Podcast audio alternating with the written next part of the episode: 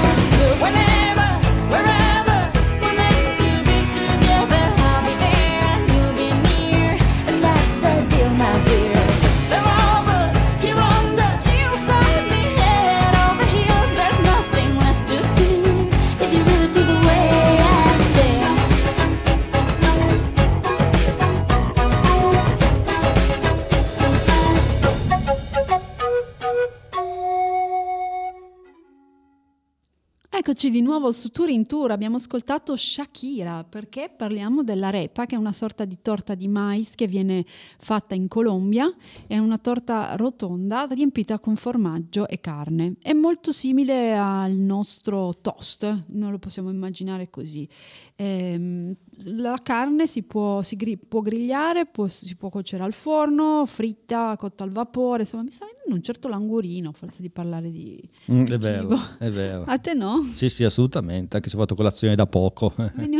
Eh, però uno spuntino non, non ci sta male, vero?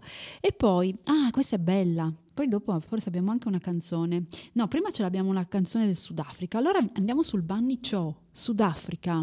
Il Banni Cho è un piatto tipico di questo paese che però, eh, nonostante sembri che ci sia, cioè Bunny vuol dire coniglio in inglese, Sì, giusto? sì, esatto, sì. Eh, ma non c'è la carne di coniglio.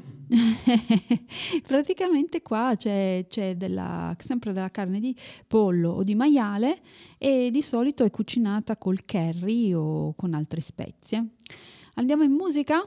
E andiamo con Paul Simon con Graceland, un album dell'86. Paul Simon va in Sudafrica con musicisti locali e incide questo album qua, da cui ascoltiamo la canzone omonima.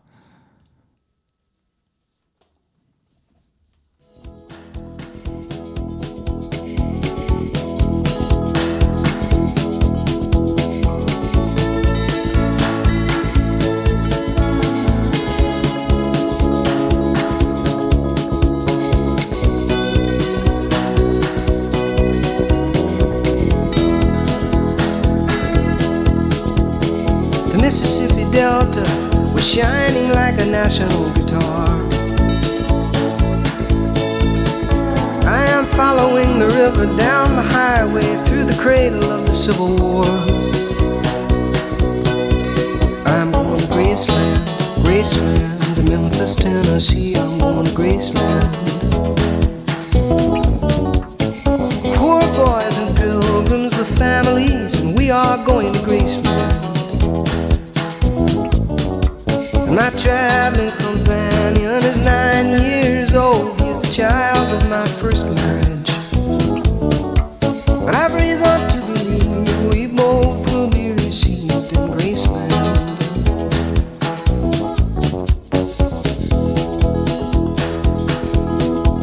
She comes back to tell me she's gone. As if I didn't know that, as if I didn't know my own bed. As if I'd never noticed the way she brushed her hair from her forehead. And she said, Losing love is like a window in your heart. Everybody sees you're blown apart. Everybody sees the wind blow. I'm going to Graceland, Memphis, Tennessee. I'm going to Graceland. Boys and pilgrims with families, and we are going to Graceland. And my traveling companions are ghosts and empty sockets. I'm looking at ghosts and empties. But I've reason to believe we all will be received in Graceland.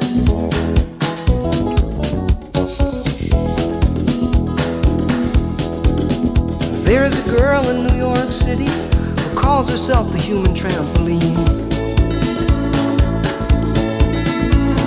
Sometimes when I'm falling, flying, or tumbling in turmoil, I say, Whoa, so this is what she means. She means we're bouncing into Graceland. And I see losing love is like a window in your heart. Well, everybody Everybody feels the wind blow. Ooh, in Graceland, in Graceland. I'm going to Graceland. For reasons I cannot explain, there's some part of me wants to see Graceland.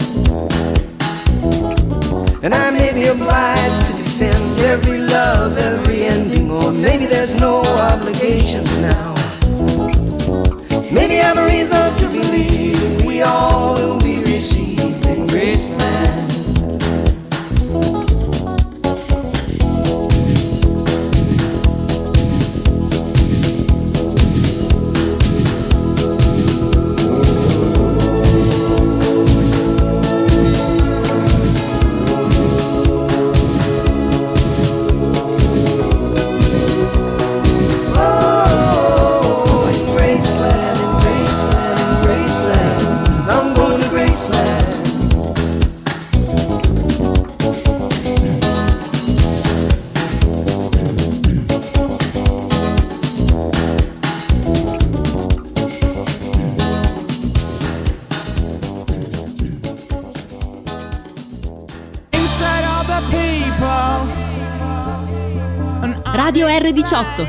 Diretta da Più Spazio 4. flickering and rising into their brains.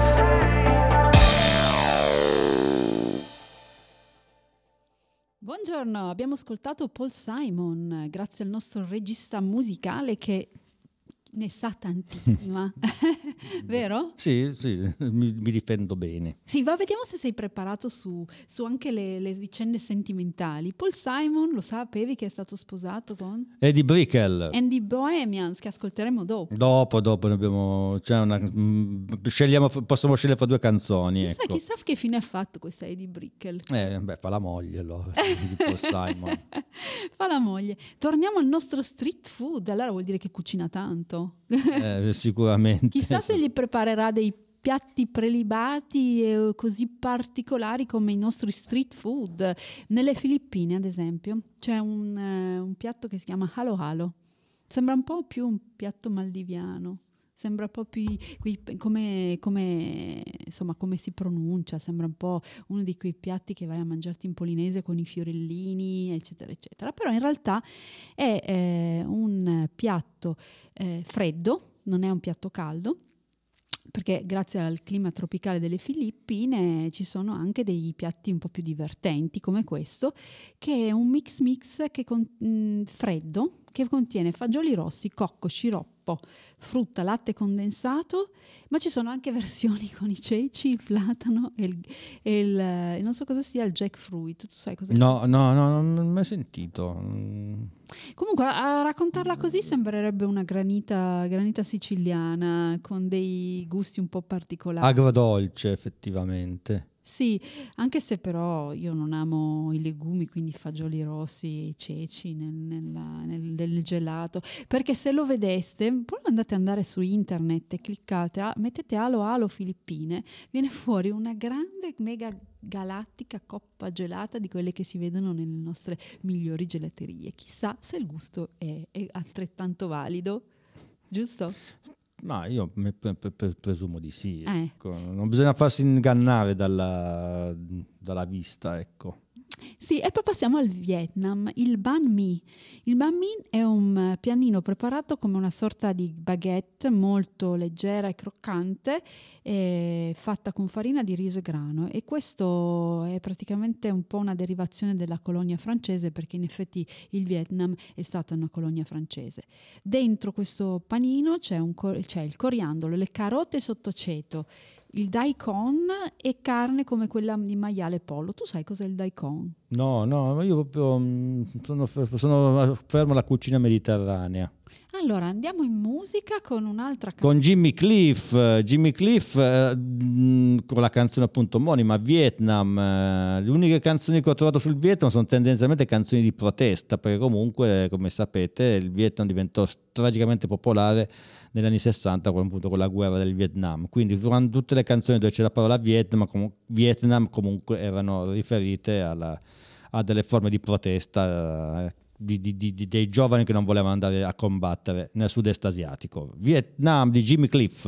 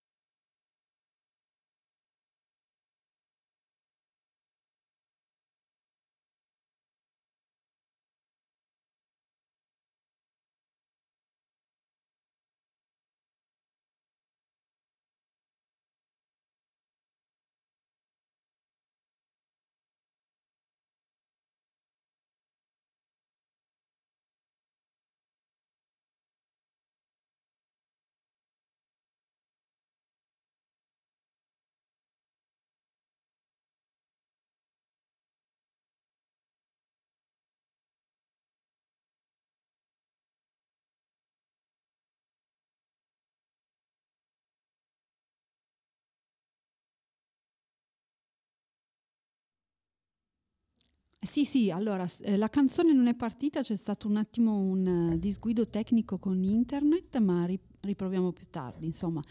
Allora, continuiamo con il nostro giro intorno al mondo con i piatti più caratteristici e concludiamo con uno che viene dalla Germania. Non so se l'avete mai sentito, il Currywurst.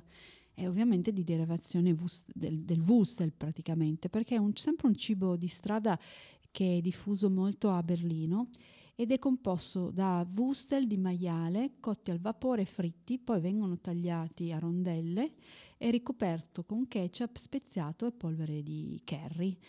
E si trova un po' dappertutto, ma soprattutto Berlino è la città migliore dove assaggiarlo.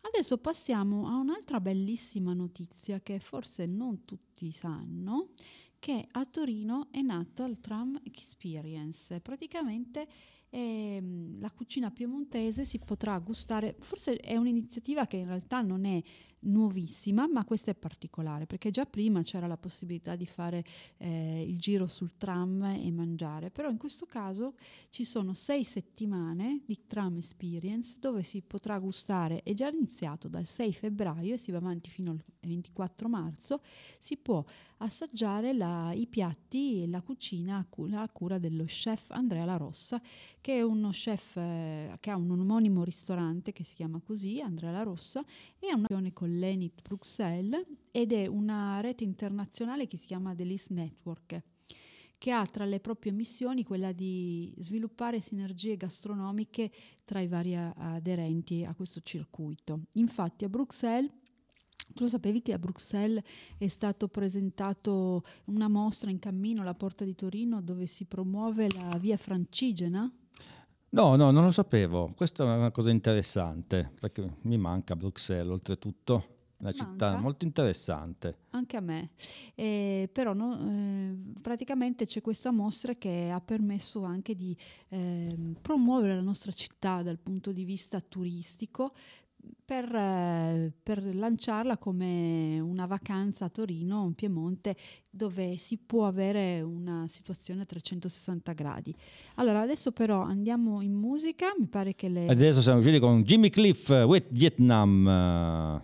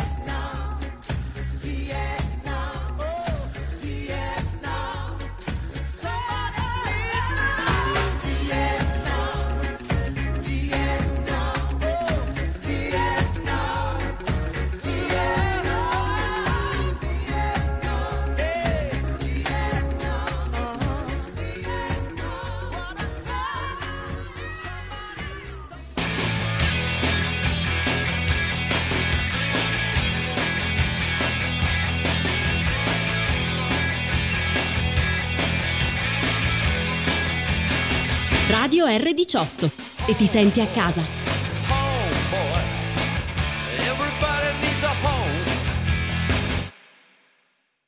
Radio, ra- Radio R18, ti senti a casa? Ah sì, in effetti io mi sento un po' a casa, Eh. dai.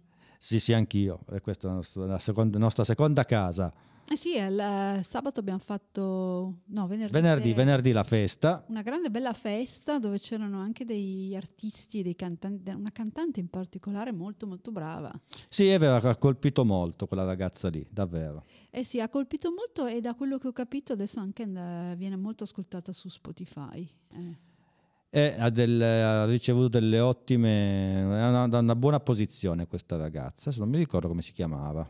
Sì, comunque un grande talent. Poi la prossima volta vi diciamo come si chiama magari gli mettiamo anche qualche canzone. Sì, sì, assolutamente. sono canzoni da Bisogna ascol- aiutarli, i musicisti esordienti. No, ma lei è già emergente perché comunque ha una bellissima voce eh, ed è anche molto grintosa.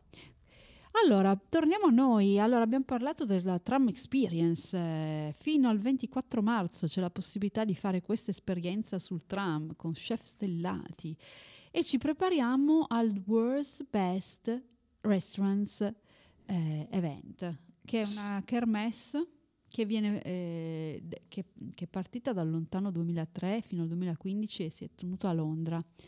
Ed è una kermesse, diciamo, sui ristoranti migliori nel mondo. E dal 2016 eh, ha iniziato un po' a girare un po' in tutto il mondo e la- è stato- l'evento è stato seguito a New York, poi nel 2017 a Melbourne, poi nel 2019 a Singapore, poi siamo tornati a Londra nel 2022, a Valencia nel 2023 e il 5 giugno del 2024, quindi preparati eh, con l'acquolina in bocca. il 5 giugno 2024 sarà a Las Vegas. Eh no, è bello questo. Eh, speriamo di poter partecipare anche noi perché anche Torino ha un'eccellenza enogastronomica non indifferente. Io ho visto dei bellissimi piatti, andate, cliccate, scrivete The Words, fi- eh, words con la apostrofina la S, 50 scritto il numero, Best Restaurant e vi viene fuori tutto un bellissimo sito con dei piattini non indifferenti. Alcuni mi hanno colpito in modo particolare, sta venendo? Dobbiamo andare, dobbiamo andare. Eh sì, vabbè. la- A festeggiare i nostri compleanni. Allora per il, diciamo, per il 20 di marzo Andiamo ci insieme. inviti tutti là. Certo. Ok, ci paghi il biglietto aereo. Beh, l'ingresso ce lo paghiamo da solo. Ma no, ma sul tram, il Risto Tram per dire. Ah beh, stiamo più in casa. Ma Eh, perché, non, infatti. perché non fai la festa al Ristotramo? Eh, non sarebbe un'idea per le vie di Torino, per eh, Via Po. Eh, questa è, questa è un'idea carina per il tuo compleanno. Così invitiamo anche i nostri radioascoltatori. Eh?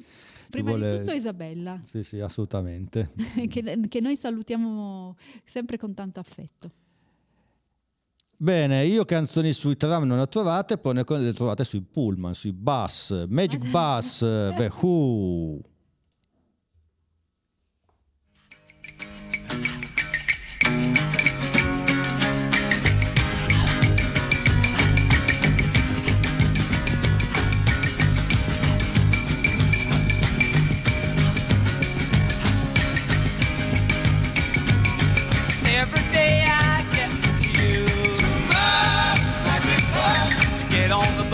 Takes me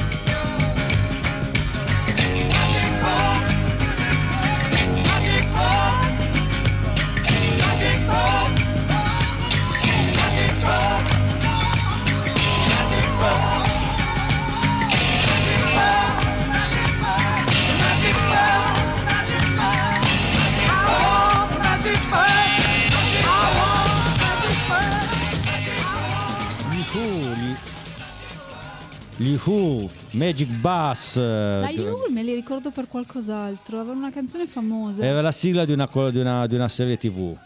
The Who, ma adesso devo andare a cercare. Eh sì, sì, assolutamente. Perché la sigla assolutamente devi cercarla perché è una gran bella canzone. Eh, vabbè, la cercherò. Ma adesso cosa ascoltiamo subito? E beh, parlando di Eddie Brickell, parlando di Eddie Brickell, eh, che è appunto la, la moglie di, Eh no, di allora, Paul Simon. Ascolta, ne parliamo subito? Parliamone subito, Vabbè, parliamo di, di Eddie Brickell, visto che è già pronta la canzone, e poi magari ritorniamo sull'argomento cucina, magari. Sì, sì, sì, ho tante, tante curiosità. E non solo sulla cucina, perché abbiamo dimenticato la settimana scorsa anche un altro argomento importante. Eddie Brickell eh, and the New Bohemians con, eh, con Circle.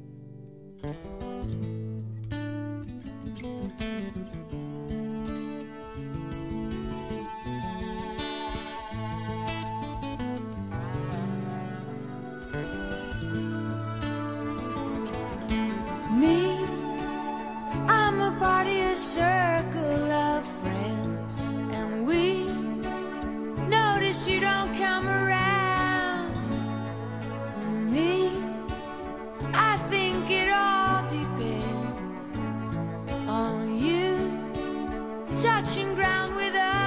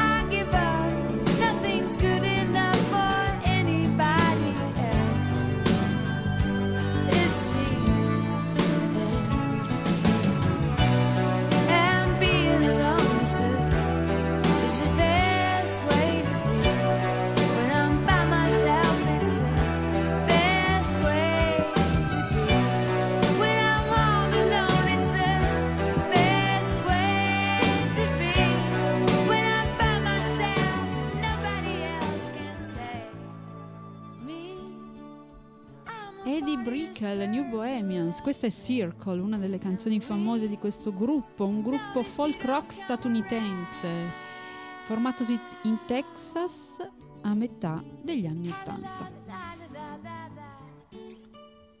Elia con l'ultimo arpeggio. Eh sì, allora loro erano diventati famosi con un'altra canzone molto bella che magari faremo ascoltare nelle prossime puntate, del 1988, What I Am.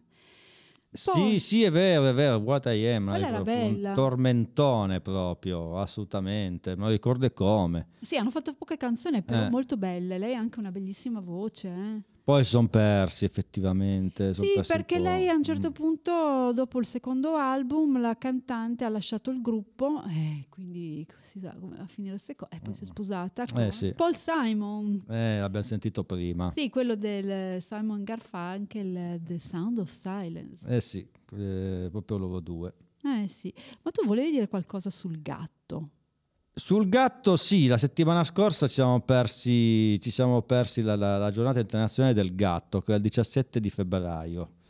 E ho preparato un paio di canzoni. Ma prima di parlare del gatto, voglio parlare, che è un eve- un evento la settimana scorsa, che lo recuperiamo fra qualche minuto. Volevo parlare di un evento che si sta verificando in questi giorni a Torino. Al Cinema Massimo c'è il See You Sound Festival, eh, festival a tematica musicali. Io ho preso qualche biglietto perché sono stato sabato scorso e andrò sabato prossimo. Stasera so che c'è un film, un documentario sullo studio Hypnosis, che, che è quello che fa le copertine dei Pink Floyd.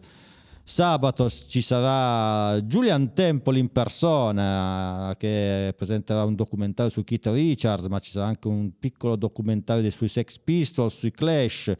È Ah, veramente un evento, è un evento veramente importante che sta diventando sempre più importante, sempre più grande. E io sabato scorso ho visto un bellissimo documentario su Little Richard, e quindi per, in base a quello che ho visto ascoltiamo tutti i frutti di Little Richard.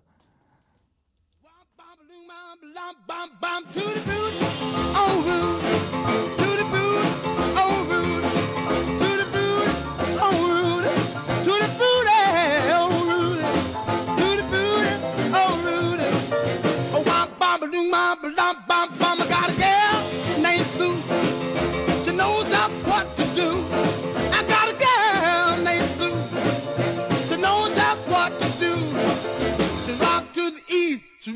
the west, but she's the gal that I love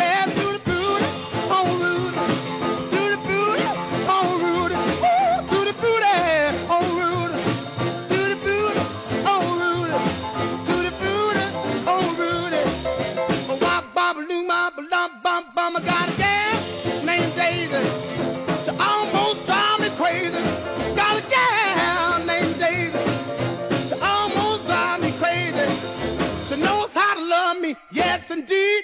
But you don't know what she do to me. To the booty,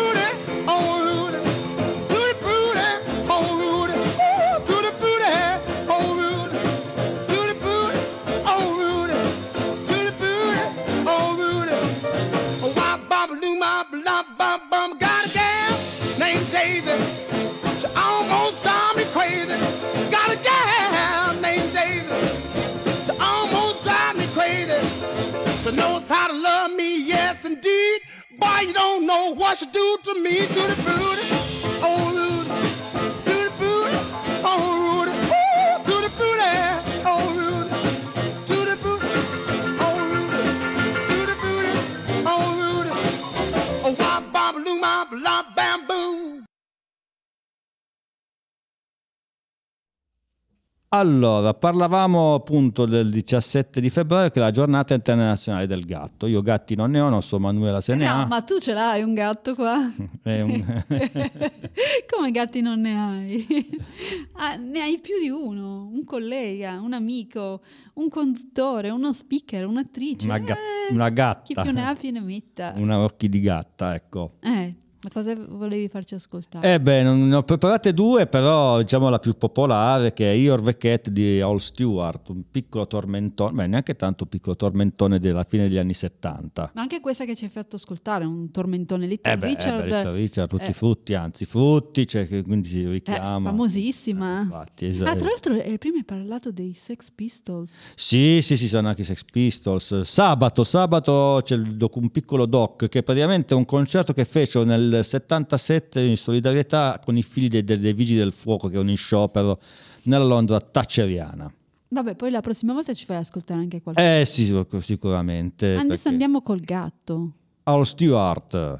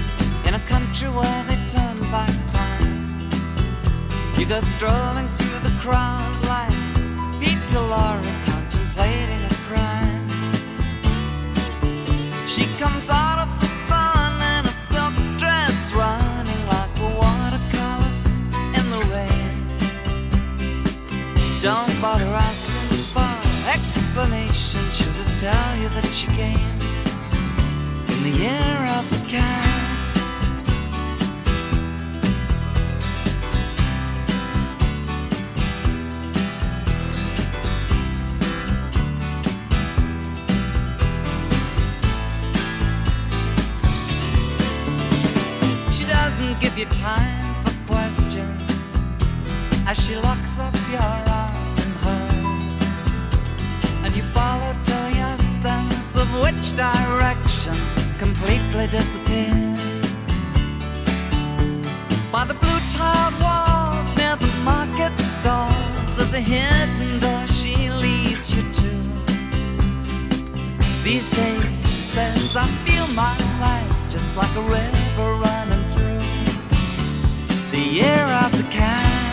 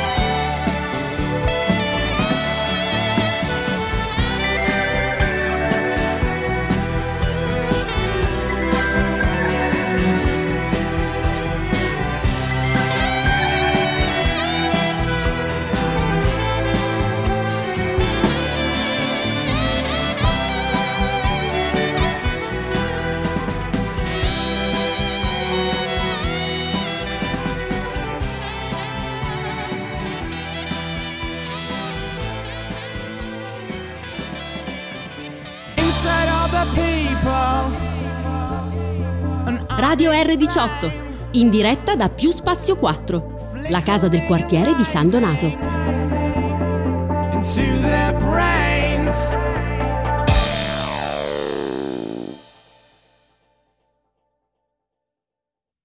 E torniamo in diretta.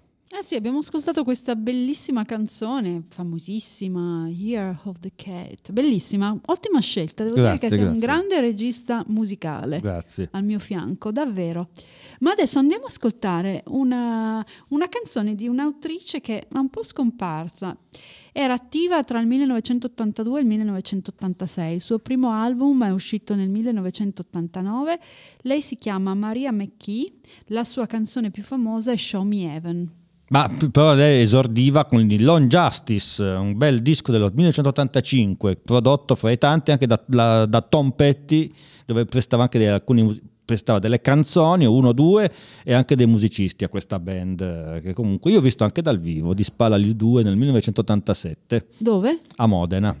Ah, sei andato fin là per vederla? E ti è piaciuta? Sì, sì, molto. Tra l'altro, questa è la mia una delle mie canzoni preferite perché io a me piace cantare e questa canzone la canto. Allora facciamo contento questo... questo... Ascolti- ah, tra l'altro non è sparita eh, questa cantante Sì, c'è ancora, c'è ancora. ha fatto un album nel 2020 che è La vita nuova, ma adesso ce l'ascoltiamo con un grande pezzo che era la colonna sonora del film Giorni di Tuono. L'ha scelto Manu, eh, questo Eh sì, qui. Siamo nel 1990 e un ottimo successo nel Regno Unito.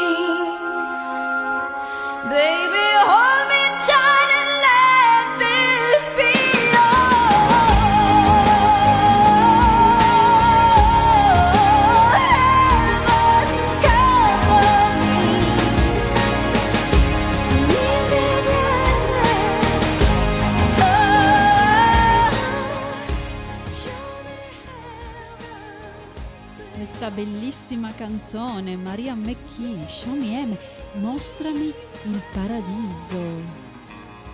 Sì, ottima scelta perché ci scambiamo un po'. È un po' una sfida fra me e Emanuela chi- Eh sulla, sì. sulla scelta delle canzoni. Io anch'io devo dimostrare il mio perché in tema musicale. A questa qua mi piace tantissimo cantarla. No, no, poi è giusto dare, giusto dare, come dire, è giusto, è giusto- sorprendere l'altro. Però Voilà. questa qui è una canzone, diciamo, dolce, romantica, sentimentale. Invece la canzone che andremo a ascoltare dopo è un altro tipo, un genere musicale totalmente diverso, perché qui si tratta di un gruppo che si è formato nel 1999 a Olympia, Washington. Nel 2009 diventano famosi con una- il quarto album e arrivano alla classifica italiana, alla- si, eh, si mettono al terzo, aspetta, aspetta, aspetta, aspetta, alla ter- al terzo posto nella classifica italiana con un pezzo che si chiama Heavy Cross di una grinta spettacolare. Ma anche il prossimo pezzo che andremo a ascoltare, se vuoi puoi metterlo già, Giorgi- eh, Real Power, Gossip.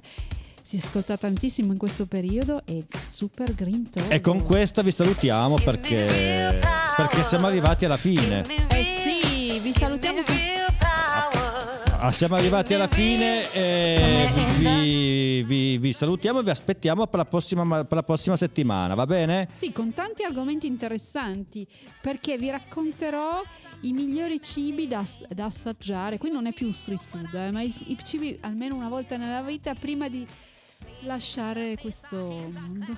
Eh? Que- que- que- Lo volevo dirlo in termini un po' più romantici, in termini un po'... la- prima di passare a miglior vita. Esatto, esatto, ecco, quindi buon weekend, cioè buon weekend, buona settimana a No, tutti. siamo solo... buon weekend. Buona settimana a tutti. ciao, ciao, buon mercoledì. Ciao.